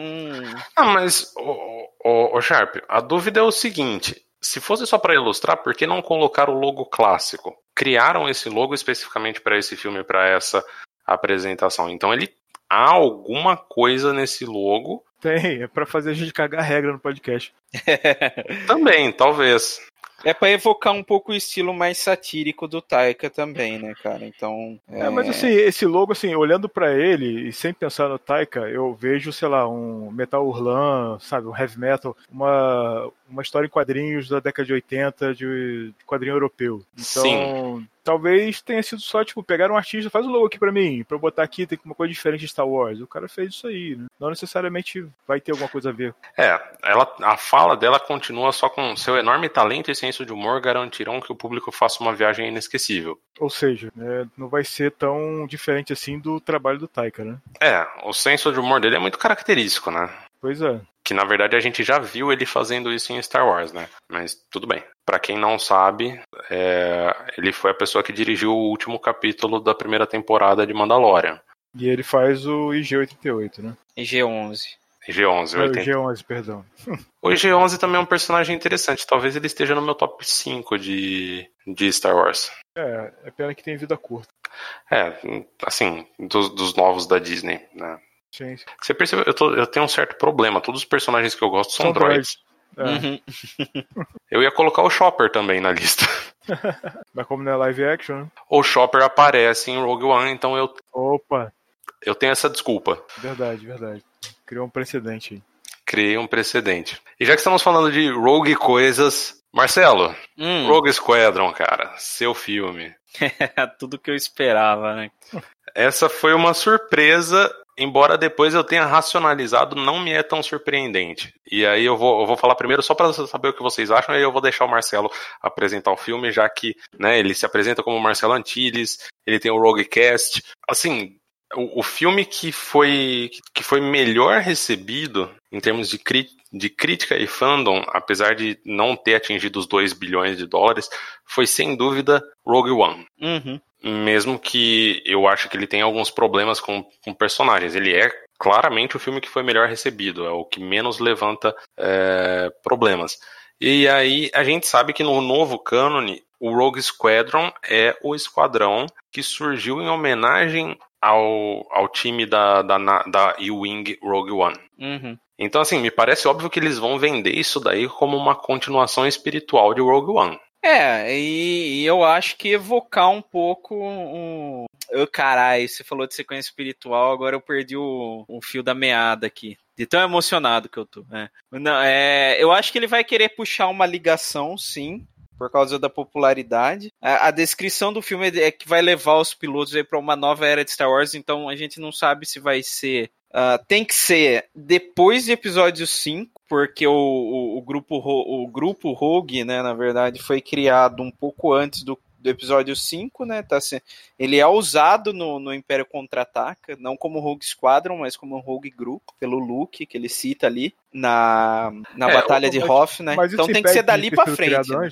Mas isso impede de ter um Rogue Squadron antes? Acho que não, cara. Ele tem que ser pelo menos depois do 4, porque na verdade o Rogue Squadron ele é o esquadrão é, das pessoas que sobreviveram à Batalha de Yavin e eles usaram o nome do em homenagem ao grupo de Rogue One. É, Isso pois no é. cânone novo. Uhum. Então tem que ser pelo menos depois do 4. Aí depende do seguinte: no 5, o Rogue Leader, ou Rogue One, como você queira, é o Luke. Sim. Pois é. Se a gente, em teoria, se a gente for colocar entre o 4 e o 5 esse filme, o Luke tem que ser, tem que aparecer. Aí você traz o Sebastian Stan como Luke Skywalker. Exatamente. E Mas- aí seria uma maneira de colocarem Jedi na história sem ser muito forte, porque o Luke ainda não tem treinamento. Se for depois do 5, aí o Luke já não tá mais, mais no esquadrão. Mas aí o Sebastian, pra esse período, ele já tá um pouco velho, né? Pra pegar o Sebastian e usarem a técnica que usaram no Samuel L. Jackson no filme da Capitã Marvel, o Sebastian vai ficar o vai ficar o Mark Hamill. É, pois é. Mas aí faz logo CG, né? Sei lá, não sei, cara. Ah, não, cara. Assim, não, pelo amor de Deus, pra repetir o que fizeram com a Leia e com o Tarkin, não. O, o Tarkin ainda dá pra engolir, o da Leia tá muito ruim. Não me incomodou. Eu tenho que rever, mas não, não me incomodou. Então, na época. Na época não me incomodava o Tarkin, agora me incomoda um pouquinho. Mas para mim não tira, não tira a obra, né? O peso do Rogue One, mas tá um pouquinho datado já. Sim, mas o, o, Tarkin ele é menos problemático por ser uma pessoa mais velha e o fugiu o nome do ator. Ele era um cara enrugado e tal. O Peter não, Cushing. O Peter Cushing. Ele era um cara enrugado já. É, é um pouco mais tem mais, tem mais detalhe para disfarçar o. Tem mais detalhe para disfarçar problemas. Isso. Ah. Exato. E a, a Leia não. A, o da Leia, ela era assim, você tá fazendo uma Carrie Fisher de 19 anos, com aquela pelezinha é. toda bonita. Fica parecendo mais boneco, né? É. E na verdade, o da Leia, a hora que ela fala e o sorrisinho que ela dá no final, eu fico meio tipo noiva de Chuck. Sim. É, mas enfim, limitações, né? Ou ou eles vão trazer uma, uma nova equipe, pelo menos vão escalar um cara para ser o Ed e, e aí depois vão, vão chamar novos pilotos, né? Porque um conceito dos livros do, da, da série X-Wing, né, que tem 10 edições aí, a primeira saiu pela Aleph e tal, é, é o Ed dando uma reformulada no Rogue Squadron, recrutando novos pilotos. É, é ele e o canhoneiro dele que aparece na Batalha de Hoth, né, o Jensen. Então. Já que o Luke não quer, não, não quer dar atenção aqui para os quadros, quer saber ficar brincando de espadinha para lá e pra cá, né? Vamos pegar novos pilotos aí e fazer o negócio direito. Então, vocês que jogaram Squadrons, uh, como o meu computador é incapaz disso, eu não vou gastar dinheiro enquanto eu não tiver um computador bom, que deve ser em 2022, pelo menos. Qual é a história do Squadrons? Porque eu vi na, na Wikipedia que o, o Rogue Squadron ele aparece em Squadrons, mas ele aparece é, bastante ou pouco? Pouco, né? O não, Ed aparece. É, né? pouco. O Ed aparece, ele fala que é do Rogue Squadron. Fora isso, a gente tem o. Até o Esquadrão Fênix da, da Era Sindula também aparece. Mas assim, ele é mais focado no Esquadrão Vanguard, né? Que, que é o esquadrão que é, o seu, é do seu piloto lá do. É que foi criado do Squadrons, jogo, né? Foi, é. E assim, a campanha, cara, é, é, curta, né? Então, assim, é aquela campanha da EA para vender multiplayer, sabe? Então não tem muita muita exploração assim de potencial de um filme de pilotos, é. assim, pra gente ter uma ideia. O Squadrons é, é, loja de aeroporto, né, cara? É posicionamento de marca, né? Então não dá pra esperar muita coisa. É, tô vendo que é mais um jogo que eu só vou comprar a hora que ele tiver por 20 conto no Steam. É, é. e eu acho que não vai demorar, não. Viu? É, pois é, já tá baixando bastante o preço. É, eu vi que ele, ele teve umas promoções, aí meu PC realmente não aguenta. É, eu assim, eu acompanhei pouco do, dessa, dos lançamentos, né, da, do que foi anunciado, e aí realmente eu tava achando até que o Rogue Squadron fosse ser uma série. E a minha esperança de ter uma série do Rogue Squadron, principalmente por ter a série lá dos, dos Rangers, né? Uhum. É que ela fosse ser uma espécie de, de uma série dos anos 90, que era Space Above and Beyond, só que bem feita e focada realmente no esquadrão, né? Porque a Space Beyond tinha essa proposta do, de ser uma série focada num esquadrão de caças, só que, como era caro fazer CG na época, você tinha muito mais é, a galera indo para planeta e saindo na porrada na mão com alienígena do que combate de nave. Uhum. Mas... o, próprio, o, o, próprio livro do X-Wing não é 100% só dogfights, né? Então. É, pois é. Mas eu, eu gostaria de ver alguma coisa mais focada nisso. Focada em dogfight, a galera nunca indo pra, pra sair em mão em cantina e coisas do tipo. Então essa era a minha esperança, de ver uma coisa mais focada em piloto, realmente. Mas é. como não vai ser uma série, vai ser um filme, então acho que não vai sustentar um filme. A própria a diretora, né, a Pat Jenkins, ela falou, ela, ela soltou um vídeo no Twitter. É uma prévia bem legal, inclusive, né? Ela falando que ela sempre curtiu, né, movimento, adrenalina, essas coisas assim, né? E, e o pai dela era piloto de caça. E então ela cresceu com, com isso, né? Nesse meio, assim, e ela sempre procurou um, uma maneira de honrar o, honrar ele, né? Uma homenagem a ele em um filme de caça e de pilotos e tal. E aí ela falou que pelo menos dessa vez ela junta duas paixões, né? E aí imagino que a segunda seja Star Wars, né? Então daí, uhum. e aí ela pode dar um filme de caças aí para nós. Coisa assim que eu fiquei tão decepcionado com os filmes da Disney assim é que para mim ele falta uma uma batalha espacial assim da hora, assim, bem, Mas, bem então, focada, sabe? Pra você vai ser mais Águia de Aço do que Top Gun. Eu você me pegou aqui porque eu não vi Águia de Aço, então. Ah, pelo amor de Deus, Marcelo. Pô, o Águia de Aço eu lembro do nome, mas eu não tô conseguindo lembrar do filme. Não, é, é, é- assim, eu, eu tô falando disso porque eu sou velho, né? Então eu lembro, né? Mas o Águia de Aço, ele era veio, veio na esteira do Top Gun, né, Pra fazer aproveitar aquele sucesso ali. Só que ele tinha uma historinha, né? O cara ia resgatar o pai, que foi um piloto que estava preso no, no Oriente Médio. Então tinha essa esse fundo, assim. tinha, tinha mais batalha que Top Gun, propriamente dito. Top Gun era mais um drama, né? Uhum. E o Águia de Aço tinha mais ação, então tinha mais essa pegada de batalha, mas tinha também a parte de, de logística, de estratégia, de sair do avião e tal. Então, eu tô olhando as imagens do Águia de Aço aqui no Google, eu lembro vagamente de Águia de Aço, sessão da tarde. É, é um filme esquecível. Olha, é, considerando Rotten Tomatoes 20%, 5.5 de 0 a 10 no IMDB e 41% no Metacritic. Deve ser uma coisa assim É, mas muito. o- Ainda bem que eu era criança e só via as cenas de caça, né? O, o legal é, ao, ao que deu a entender, né, a Pet, eu acho que ela não só é, vai dirigir, como eu acho que ela roteirizou o filme, porque é, não anunciaram roteirista nem nada, mas como já colocaram o filme para 2023, né, então acho que a produção já deve estar um pouco adiantada. Ela trocou dois tweets com o cara, o Michael Stackpole, que foi o autor que escreveu os, os quadrinhos do Rogue Squadron e a maior parte dos livros. Ele falou que é, é- é muito legal. Ele, ao começo, tweetou, né, que achou muito legal e tal, né, ver um projeto dele, assim, nas mãos de uma, de uma diretora competente e tal, puxou um saco lá. Não, não que o projeto seja dele, né? Ele escreveu um- os livros né, sobre o piloto. E ela falou, agradeceu a ele pela inspiração também. Então eu acho que muitas das coisas que a gente viu no quadrinho e no livro vai ser útil ali para ela, né? Que é a- o maior ponto assim é as interações com os pilotos, sabe? Pois Ah, é. o, o- conflito, eu não vou dizer que ele fica em segundo plano, mas é Pois porque é. é. difícil você transmitir a a movimentação do embate de caças e tal no livro, sabe? Então, o ponto isso- forte dele é a interação. Por isso o meu xixi aí, né, de Águia de Aço ou Top Gun, né? Porque pode ficar um Top Gun Star Wars, né, cara? Tipo, é, se você não vai abordar o conflito em si é, e vai tentar focar no relacionamento dos pilotos e tal, e, e meio que batalha vai ser o clímax só, a gente periga ter aí piloto jogando vôlei sem camisa, né? em Tatooine, né? É, exatamente. Ainda chama o Tom Cruise e põe ele num. um com um monóculo de Star Wars. Puta que pariu, comprei a ideia, vai. O pôster, a tagline do pôster é I feel the need, the need for light speed.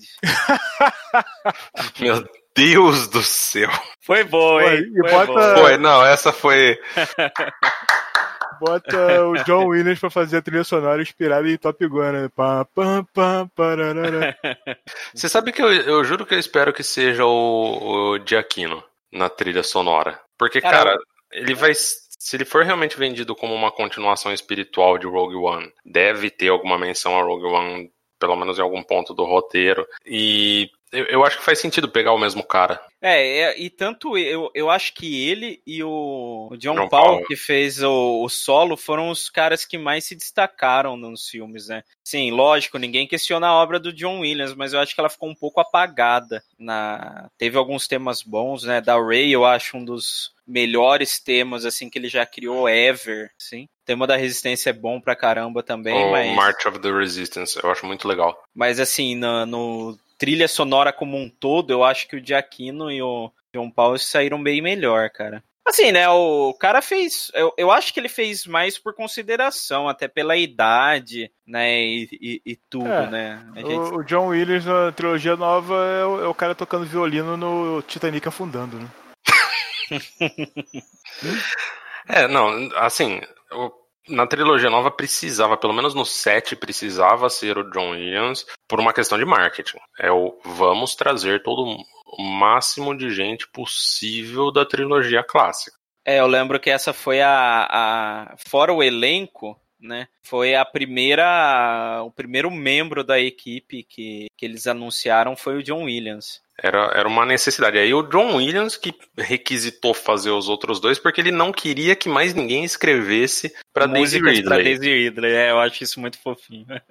Eu acho Já isso não... um velho pervertido da porra, cara. Ela tem, ela tem idade para ser tua bisneta. Já ia, já não viu, né? Porque você não comprou o Blu-ray nem nada, né? Tem um, um trecho do documentário lá que quando ele finaliza e tal, ele dá, dá a partitura pra Daisy Ridley, né? Tá vendo? O velho tava com crush na mulher. Você pode culpá-lo? Eu não posso Não, não posso culpá-lo. Eu prefiro eu prefiro pensar de uma forma diferente, cara. Eu prefiro pensar que ele percebeu que tinha uma oportunidade aí de construir uma trilha sonora para um personagem, para uma heroína feminina, né? Um, um, personagem com uma representatividade importante para o momento, né? Só ele só não sabia onde estava se metendo, né? Mas. É, eu acredito que seja isso mesmo, porque é, ele fala muito bem da personagem. Eu não duvido que a personagem seja uma das favoritas dele, assim. Não sei é. se depois do 9 ainda seja, mas. Na verdade, eu, eu particularmente eu me lembro do John Williams falando entre o 7 e o 8 que ele achava que ele era. que ela era filha do Luke. Eu pois me lembro. É. Eu acho eu que ele tinha, bastante disso. Ele tinha na cabeça que ia ser uma coisa muito melhor do que foi, né? Então tá aí a vontade dele, né? Caraca, eu vou vai ser tipo minha última em Star Wars e, e, vai fechar com uma personagem que vai ser icônica, né? Só que não, né? Coitado velho. Não, mas ele fez, fez, mas ele fez a parte dele, né? Sim, concordo. Aí, ah, assim, apesar dos filmes, eu ainda gosto muito da Rey, eu acho uma, uma personagem excelente. E assim, no, até porque na minha cabeça a história é muito melhor, então dane-se. o, o Red Canon sempre é bom, né, cara? É, a minha cronologia pessoal é totalmente diferente e a Rey é fodona. É, não, ela é fodona no filme. Fodona até demais, né? Que ela, ela conseguiria salvar o Qui-Gon Jinn, todos os, todos os Jedi que morreram nas guerras clônicas e por aí não, vai. É. Na minha cronologia pessoal, ela não teria esse poder, não. Bom, de qualquer forma, cara, eu já tô juntando eu tô arrependido de não ter juntado uma grana violenta para uma viagem de emergência para eu fazer testes para o papel de Wedge Antilles. Jovem Wedge. Meu Deus do céu, eu fiquei imaginando. A grana que você tem que juntar não é para fazer a viagem, mas é para pagar o agente para conseguir esse teste para você, né? É. Agora, assim, o Marcelo, você não, não faz umas, umas brincadeiras com edição de vídeo de vez em quando? Muito de vez em quando. Se filma, se põe lá, cara. A gente põe inclusive no canal do Jedi Center. Dá pra até começar um fanfilme de Star Wars. É, você sabe que você já pode imaginar qual que é a minha, o meu plano de fundo personalizado das meetings do Zoom, né? O Se Kylo Ren com, com, o peito de fora e com, uma, com a calça até o, acima do umbigo. Né, uma delas é a sala de fundo lá do The Office e a outra é o cockpit da X-Wing. Né? Vou te dar a dica, Marcelo. Se filma jogando vôlei sem camisa e coloca a Ray passando, passando com uma loura de Top Gun. Né? Meu Deus do céu. Acho que faltou só uma coisa, assim. É, dado que foi anunciado, é, Traum volta em Mandalorian ou volta na Ahsoka? Eu, Eu acho, acho, que, a Ahsoka. Ahsoka. Ahsoka também. Ele não vai dar as caras em Mandalorian nem no finalzinho. Eu não. Olha, só se for alguma coisa tipo terceira temporada. Ó, dependendo do episódio final de Mandalorian, que na, na, a partir dessa gravação não saiu ainda, né? Uhum. Uh, dependendo do final ali, eu. Ah, não sei, né? Posso até chutar que apareceria sim. Vamos ver. É, mas é, é, eu tava com a expectativa dele ser explorado na terceira temporada. Com a série da Soca não vai rolar, né? Então. Hum, eu acho que não. Talvez ele apareça rapidinho, só para justificar mais alguma coisa, mas vai ser guardado pra Soca mesmo. A não ser que o tal do, do evento. Como é que eles chamam? evento histórico que eles falam uhum. lá no texto de Rangers of the New Republic, seja todos eles se juntarem pro Tron ser o grande vilão das três séries. Uhum. Mas eu não sei. É. Eu não sei. Eles podem estar, tá, eles podem estar tá construindo então o Troll ainda, né? Tipo, ele, ele, a Soka vai ter um outro vilão menor. O Gideon come, continua como vilão de, de Mandalorian e o Tron vem como o grande chefe por trás dessa galera toda, né? E aí de repente tentar vender um filme. Aí isso, posso né? cagar a regra? Claro, é o que eu tô fazendo. não, não, eu tô pensando no cagar a regra no, num sentido mais católico da coisa. Moff não é acima de almirante? Ah, cara, mas é o Troll, né? Não, tudo bem, é. mas a, a regra, Moff não é acima de almirante? Sim, a regra é que sim. Ah, mas ele é o Grand Admiral, né? É o Grão O Almirante. Grande Almirante. É, E o outro é é. só um Moff, então Ah, É, galera, eu acho que a gente já viajou o suficiente. Acho que não tem Pra muito mais caramba. o que a gente pode, o que a gente pode falar. A gente já criou teorias demais. Marcelo, despeça-se, já que você foi o último a se apresentar, por favor. Bom, ah, eu tô animadaço com essa nova fase. tá? A gente tá vendo aí não agora os projetos em live action, né? Os projetos em literatura e tal já tá bem delineado, né? Com a, com a Alta República. Assim, eu não vi nada ali do que eu, que eu tenha torcido o nariz, assim, né? É, nem, nem série da Soca, nem nada. Assim, né? Os projetos são legais, eu sei que uns vão ser mais focados pra mim, outros não, mas não vi nada que me desagrade ali, não. Até Indiana Jones 5, que anunciaram aí, eu falei, hum, vamos ver. E tô aguardando, ansioso, né? Mais do que tudo pelo Rogue Squadron, né? Mas por cada um desses projetos aí. Sharp? show. Cara, assim, eu comecei sabendo bem pouco, né? E acabei descobrindo aqui que o, a, a minha esperança, a expectativa, que era ter uma série de Rogue Squadron, na verdade é um filme. então, eu não estou mais tão animado quanto eu estava antes. Mas ainda assim, eu acho que o saldo é positivo. Eu não esperava tanta, tanta coisa assim, tanto anúncio. Embora a gente tenha poucos anúncios de filme, né? Acho que ficou faltando assim mais filmes, mais longas. Mas vamos ver como é que vai se desenrolar aí próximos anos, aí, os próximos anos. Sabe uma coisa assim?